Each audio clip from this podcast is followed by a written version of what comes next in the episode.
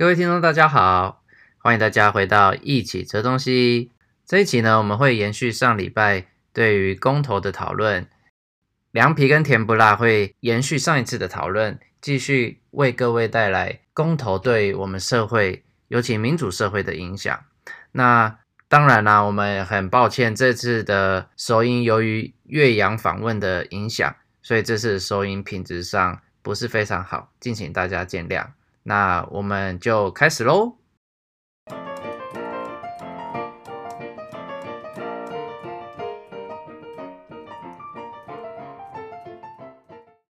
公投是一个中性的工具，那它在展现上，我也许批判了很多点，不是针对公投本身吧，嗯嗯、但是。就好像回到你刚刚说那个所谓社会的两极分化造成的结果来讲好了，我一个相当深刻的感受是，我看就美国最近在讨论，就是这个时代我们开始在不相信专家，因为我们觉得专家都在说谎，所以我们我们越来越不愿意相信所谓核能专家跟我们讲核电的好处，嗯、我们也不相信所谓白领精英跟我们讲呃脱欧的好处或坏处，那。到最后，大家的判断到底从哪里来？嗯，大家的判断如果真的是我们深思熟虑的去思考，或者去观察，或去理解它的运作的话，那我觉得我就不会那么悲观。嗯，可是现阶段的更多人可能是透过网络快速传递的这个 echo chamber 里面提供的同温层的资料，对，或者是他们透过一些很极端的小报，或者他们自己倾向性愿意吸收的媒体或资讯的话，那这个现象只会恶化而已啊。那如果它只会恶化而已的话，我就不可能会去支持在现阶段继续往这个方向发展，嗯、甚至于说在社会性的议题上吧，社会性的议题上，我觉得公投是是合理的。比如说我们要不要盖核电厂啊？这个我觉得哎，公投还蛮合理的。嗯，那可是如果今天我们被操作到一些比较我不晓得，也许会有明确的人受到伤害的议题上的时候，嗯、我就觉得这个应该要被止住，因为。多数决真正存在的所谓的这个多数暴力，就是当今天我们很有可能为了我们个人利益而侵害他人的私利的时候，嗯、这个才是我们应该要被警醒的部分吧。嗯，那就好像我刚刚回到呃同婚的议题好了，或者你说那个堕胎的议题好了，嗯，我觉得我们不是站在一个当事人的立场去做这样子的判断的时候。往往不能够清晰的反映当事人的需求。也许你讲的也对，要如果没有连公投都没有的话，可能这个东西的结构更难改变或更难改正。可是，也许在我的想法里面吧，透过公投赋予它正当性这件事情，非常的粗糙啊。我觉得这个粗糙很有可能就是一场秀的一个余韵而已。嗯，那带给我看到的很多状态，我不晓得你有没有感觉，就是我看过一篇文章在讨论为什么公投之后。就明明公投完了，几乎所有的公投的结果大家都不满意，嗯，就是大家都很反感，就是好像没有人为了这件事情觉得很高兴一样，嗯，对，我不知道你有没有类似这样子的印象，那这是为什么？所以你还是会觉得说，公投所产生的这种多数暴政，可能是内涵在公投这个框架本身当中的，而不是说它体现了一些在别的领域所发生的事情。嗯，你说别的领域也会啊，我觉得恰恰就是别的领域造成。我很直观的用台湾的角度来跟您讨论的话啊，我会觉得在台湾，我们就是大量的受到跟中国关系的影响，然后现在呢又更多的是受到所谓的美中关系的影响，所以我们的那个人民的民心的很多，呃，当然这也许跟我们现在要讲的公投的事情没有那么有关哦，可是你在政治的很多选择啊，或者是政治人物的号召上，你会看到那个很清楚的一种政治形态的立场，那这个时候。我们讨论政策，或我们讨论一个政见是否重要，似乎小于我们是不是支持中国，或我们是不是支持美国这样子的立场上。嗯，我觉得这也是没有办法避免的。那恰恰就是因为外部因素那么多，所以在一个民主国家里面，嗯，你说要我完全的相信公投，呃，没有被操作或者是没有被操纵的可能的话，我也是不认同的。所以我我才会说，应该要改革这样子的公投方式，让它更有呃可参照性。我觉得因为你有切身的经验嘛。其实你刚才说了一个可能在公投当中很容易出现的问题，就是我们理想状态下的公投可能是一个它的议程本身就是由人民来发起的，然后整个过程是由人民来充分参与，然后由人民来决定的。但是事实上，或者说你看到的现实，台湾的现实是说，公投可能它的倡议、它的发起，可能就是被某些政治家所垄断的。而这些政治家呢，他可能本身有自己的判断或者有自己的立场。那这样的话，公投它一开始它的这个议程设置可能就是并不是那么充分。如果在这个基础上呢，由人民去决定，你可能就会让人觉得这个公投是有悖于某些我们所谓的人权原则或者一些我们。很基础的、很坚持的，呃，权利性的原则。是我提个问题问你，就看你觉得怎么样？好吧，好吧。两、嗯、我最近在看一些历史资料的时候，我刚好就看到好多的暗杀，政治性的暗杀。嗯，那包含像很多发生在以巴之间的暗杀事件，那被暗杀的总理也好，暗杀的一些政治的领袖，甚至一些呃鼓吹理性的人，在以巴也有所谓的一国论嘛。就是他们认为应该要往向哪一个方向会更好、更有益两国的人。对。但其实几乎从甘地到到这个呃，我忘了那个被暗杀总理叫什么名字了，抱歉。就是这些所谓走中线路线的人，在这个当议题一旦被两国分化，就是我们要独立哦，我们要武统啊，我们我们走这两个路线，必须选一条的这个路线中，站在中间的人就会被。更大量的排挤，就是所谓诉诸我们应该和平，我们要理性，我们要慢慢解决的人，这些所谓的中性的想要呼唤爱的人，都会被极端主义者给杀害掉，甚至有时候是同阵营的人给杀害掉。这个现象，其实，在公投之中，我觉得也有让我隐隐约约的感受到这个影子，就是我们是不是大家并没有那么想，或者是有那么有耐心或力量去聆听真的跟我们相悖的声音，然后做出理性的判断。我们真的这么对人性有信心吗？我们真的那么那么的相信这件事情吗？如果做不到这样子的相信的话，我们放纵直接民意，放纵让我们把所有议题就是抛诸于大众判断这四个字上，这种方法你觉得好吗？当我们要诉诸这种直接民主的时候呢，其实我们会会有一个困境，就是所谓的激情性的东西，因为政治当中是。可能它会掺杂很多激情性的东西，它也会掺杂很多理性。但其实像你刚才讲的，就是这种极化的政治、两极分化的政治，我们要么站在最左边，要么站在最右边。这种政治，这种政治其实本质上都是激情的成分会多一些，而这种东西往往又是在人身上最容易被调动起来的部分。而你刚才所说的中间路线，站在这个中间的道路上去思考，呃，去理性的评判我们的前景、我们的困难，这些东西，这些部分恰恰是在可能。在这种呃普遍的民主当中是非常难被调动起来的，而这种激情性的两极分化的激情是很容易被呃可能一个很小的团体、一个很小的派别、呃一个很不起眼的意识形态就会激起这种非常极化对立。其实我觉得你是点出了这个困境，就是直接民主它多多少少呢会有这种被操纵或者很容易呃由人的普遍激情被点燃的这种危险。其实。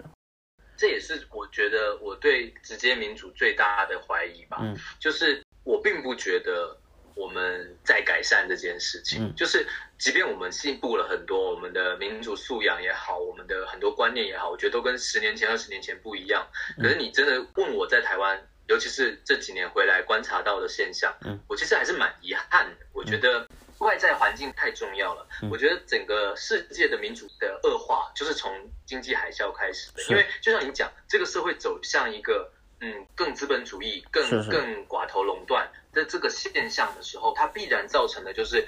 分配不均匀，然后被压迫者存在。那今天一旦大家都发财的时候还没事，经济繁荣的时候没事，经济一旦出现问题，这个泡沫就马上造成底层的人活不下去，所以这个冲突就会被加剧。那同样的事情放在台湾，就是我们跟中国的关系，我们跟中国的关系如果诶处于一个两岸还诶模模糊糊、勉勉强强和平沟通的一个框架之下的话，这件事就还不会被调动的那么严重。可是一旦今天美中要打架了，或者是中国。呃，换了一个强硬一点的领导人对我们施压了，这时候我们那个敏感的神经就必然挑起来，嗯，那个爱国主义就马上兴起了。是，那这个时候的激化，往往走向一个很诡异的方向啊，就是那个方向，可能去中国化也好，或者是我们要发展成一个不晓得呃台语台语为官方语言的国家也好，我不知道那个方向会是什么，嗯、但那个方向并不是一个真正我认为很理性的去解决问题的方向，嗯、恰恰是一个抒发情绪的管道而已。嗯，我觉得在台湾的公投，如果未来走向一个变成抒发情绪的管道的话，我是非常遗憾。所以公投是它隐藏着一个，它其实是一个很脆弱的结构，它的议程，它的在公投之下民众的情绪，它的政治激情或者政治理性都很容易被一些外部的东西所左右。可能我们会有一些过于理想化，可能我们会觉得说，这个理想公投它应该是所谓的议程是由人民发起，然后过程充分讨论，然后呢，因为我们尊重这个公投本身的程序，然后我们也。遵从这个程序带给我们的结果，这样我们可能就不会有太多的政治分裂或者极化的两这种两极分化的政治。那但实际上看来，嗯，其实公投我也同意，其实公投是一个看起来很脆弱的结构，它会，因为我们刚才也点出了它很多问题嘛，它恰恰可能相反，是由某些少数人发起，然后由在没有充分讨论的情况下，然后我们得出了一个结果，然后这个结果并没有被全社会所接受，我们并没有从公投达到一个对某件事情的共识，这可能是我们理想和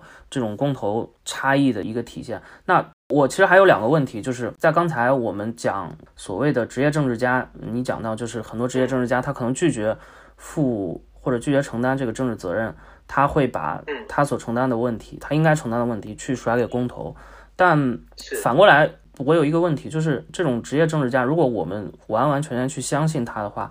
他可能也会有一些问题，就是他会有一些自己私人的利益，或者说。从他那个体系，因为他从某一个专业的体系出身，所以他可能会优先考虑这个专业的利益或者这个体系的利益。那这个我觉得是我们理想状态下的共同希望去避免的东西，就是我们恰恰是希望通过强调人民不断的出场来表达是存在一个真正的公共意志的，然后这个公共意志是和那种职业政治家或者甚至于官僚他所在的部门利益或者私人利益、集团利益是相抵触的，对吧？嗯。我觉得你讲的很好哎，其实所有问题的出现，它之前都会有更前面的问题。对，对，对，就所有它的公投，为什么我们把它提上议事台面？真正的问题就是官僚机制出问题嘛？为什么我们不相信精英？就精英你们在搞什么？你们越把世界越搞越糟。嗯，所以。像以美国，就是从金融海啸之后，人的那个反制、反精英现象越来越严重。就是，对，你们怎么会？我们那么相信你们，对不对？我们那么相信专业政治人、专业经理人，你们怎么会把事情搞成这个样子？嗯，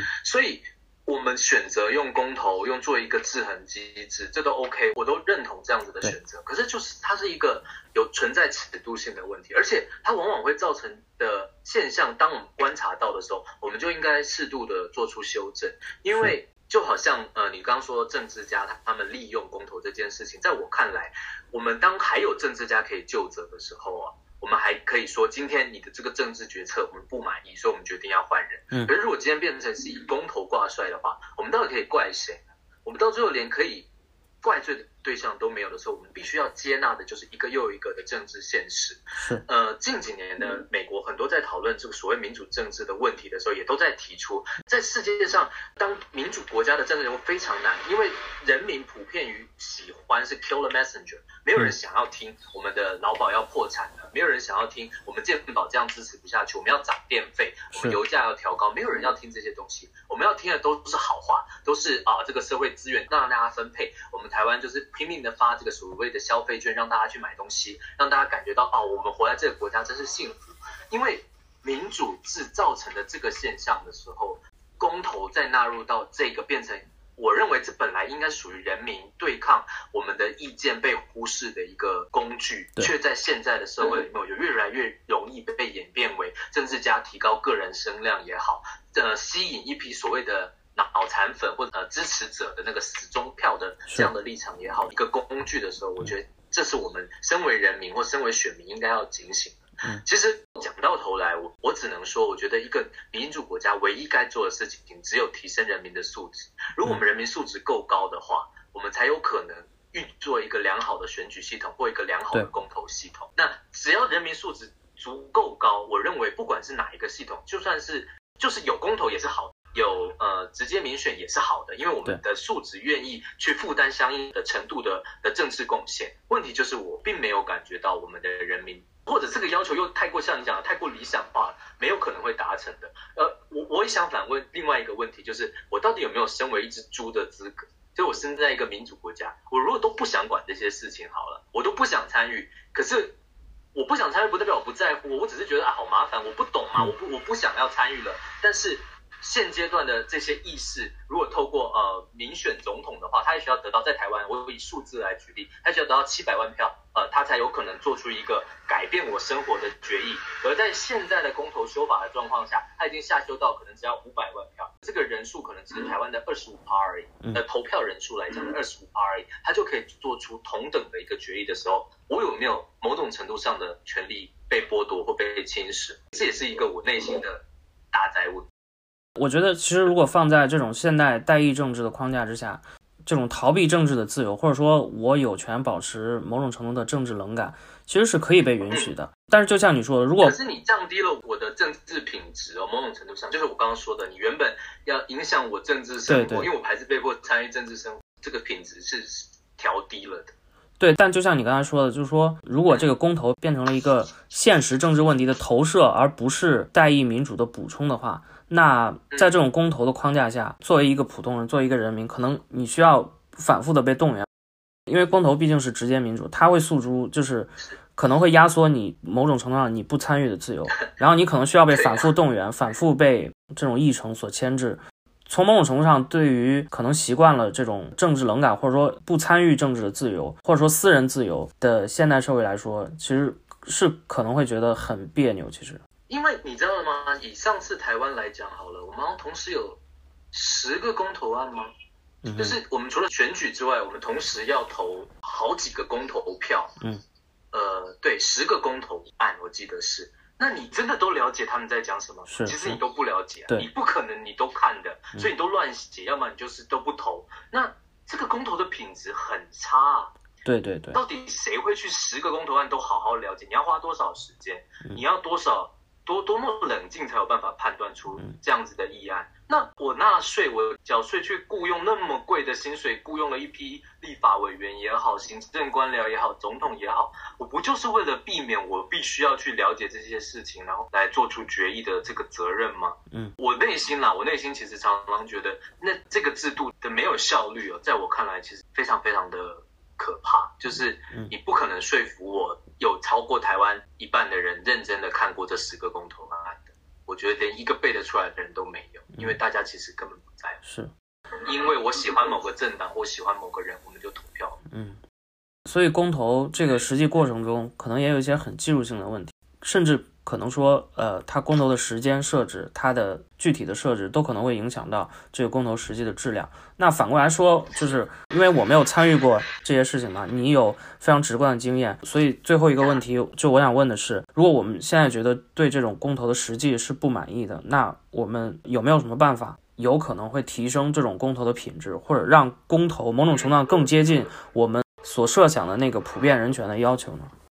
我也只能讲我的想法哦。其实我也是看那个刚刚我讲板井教授的书，里面在讲，就是有一种计算法叫做波达计算法 （Borda count），它是说我们可以投票的时候，我们把我们最支持的方案给最高分啊，然后第二支持的给第二高分，类似用不同的计算的方式来改变我们对于议案的选择，或者我们对于呃我们要怎么下判断这件事情，不再那么粗疏的只是以一票或零票来做一个对抗，这就是其中一个改变的方案。那再来，就像你刚刚讲的，嗯，我觉得其实，在台湾，我们真的应该要推动这个审议制，就是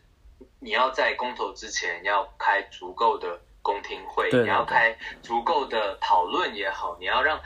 真正让社会大众有参与到公投的议题，嗯，才有意义，公投才有意义。否则到最后，这个公投案变成是一个。呃，政治人物不愿意负责任，于是将决定权丢还给人民，而人民也不愿意负责任的去了解，然后随便做出了一个决定之后，然后大家就草率的接受这样的结果，这个恶性循环会不断的出现。对，那。唯一能做的，我觉得就是我们应该要把这个审议的这个时间给拉长。其实中选会非常重要，我不知道在其他国家是什么，在台湾应该就是中选会在决议说，哎，我们应该要办哪一个公投，在什么时候要办？嗯、那跟什么选举绑在一起？然后呃，有什么样子的一个门槛啊，或者是上修的条件？其实我觉得台湾，当然，因为我们也是在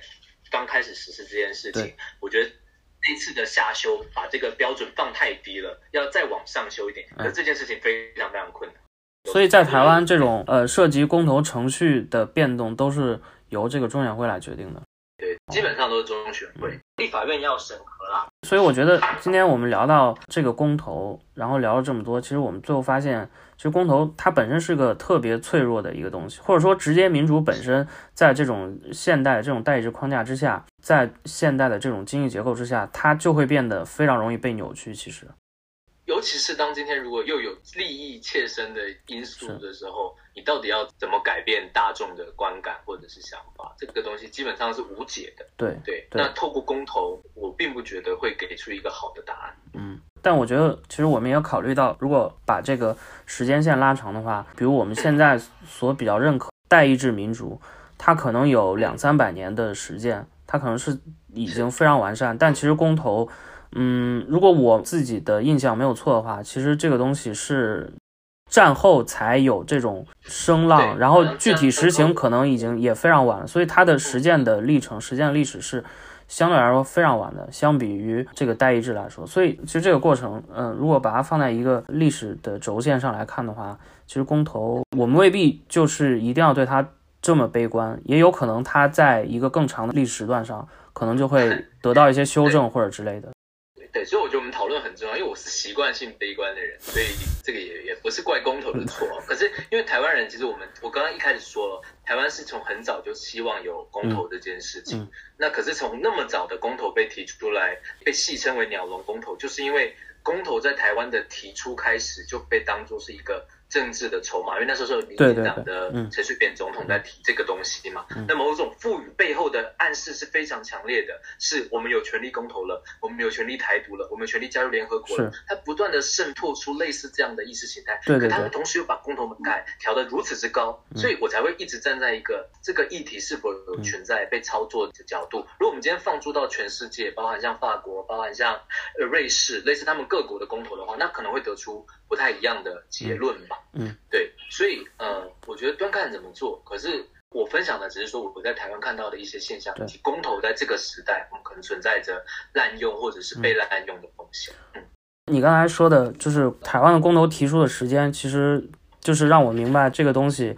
你的怀疑的正当性，因为公投是一个人民主权原则嘛，它是要划定边界。如果说我说我这一群人可以公投了，那这潜在的就意味着我们自己是一个共同体，我们和对岸和其他地方，呃，并没有什么实质上连接。所以你说的这个时机，就让我明白，其实你的这种怀疑，某种程度上在台湾确实是存在的。